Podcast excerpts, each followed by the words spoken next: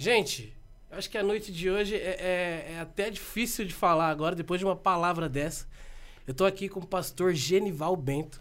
Pastor que tá sempre aqui, pastor. Paz do Senhor. A paz do Senhor, Gustavo. Boa noite. Boa noite. Pastor, que noite todos. foi essa?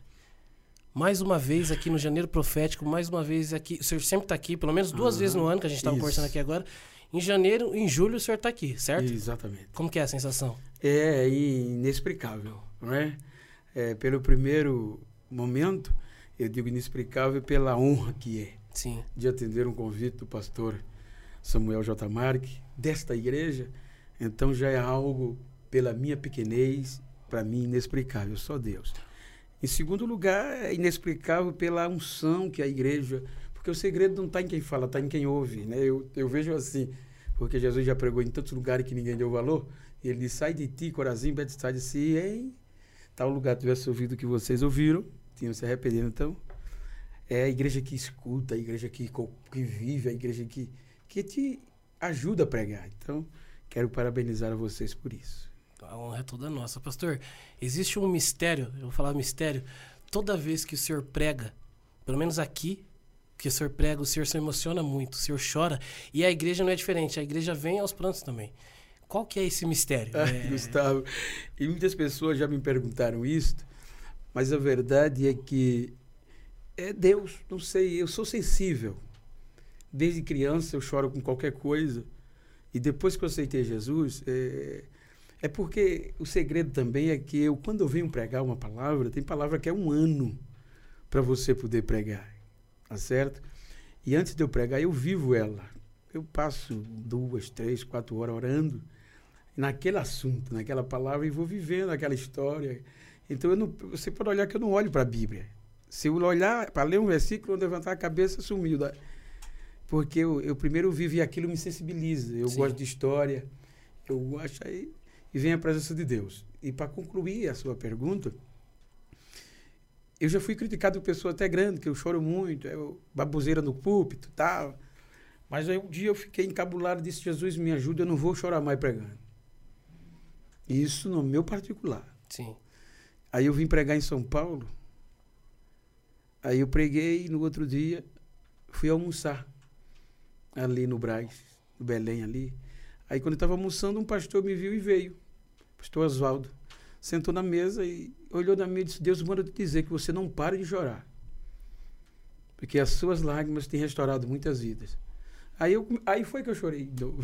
E a gente vê que é real, né? É, Porque pelo menos aqui na Deita PV. Não tem. Toda vez. Eu vou gravar até uma, uma mensagem online assim, não tem jeito. Se eu entrar chora. na Bíblia, eu choro.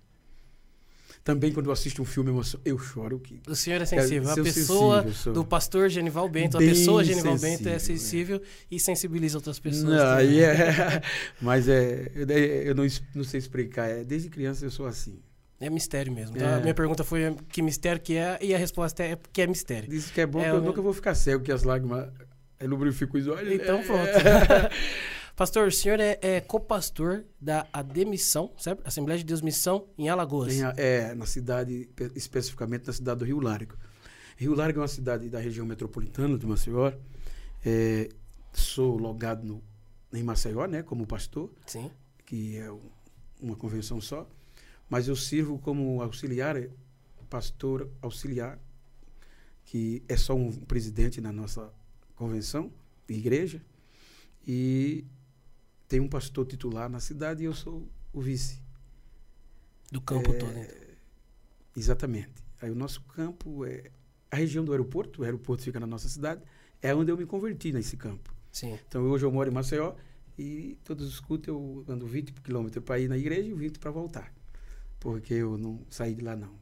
E o senhor atende muita agenda para cá, para São Paulo, para o Brasil inteiro? É, o Brasil e agora abrindo de novo o mundo já. E como é que foi isso, hein? É. O senhor saiu de lá de Alagoas, o senhor falou, já vi várias pregações é. do senhor. E como é que é isso? Não tem como explicar, Gustavo. Já me perguntaram isso. Porque na ótica humana não tem explicação. Não existe. É viver a vontade é, de Deus não, e... É Deus. Não tem como dizer que é atributo humano, é o conhecimento humano, é não. A unção é dele, né? Eu sirvo a ele. Porque é, é contra, eu disse até hoje, é contra a perspectiva humana. Você quer que não, mas o mundo, o mundo é racista, Sim. não é? A gente vive, queira ou que não. E tem igreja que eu chego, rapaz, em país que só tem branco, só tem eu de preto. Você já sofreu muito racismo não, assim? Por incrível que pareça, não. Não, nem olhares, Se nem. sentiram, só olharam, mas não falaram Não nada. falaram nada. Eu sei que às vezes eu termino de pregar e os brancos fazem fila, me beijar, be- eu todo melado. Se tinha racismo no começo, no Não, final da palavra, Termina acabou. tudo e abraça.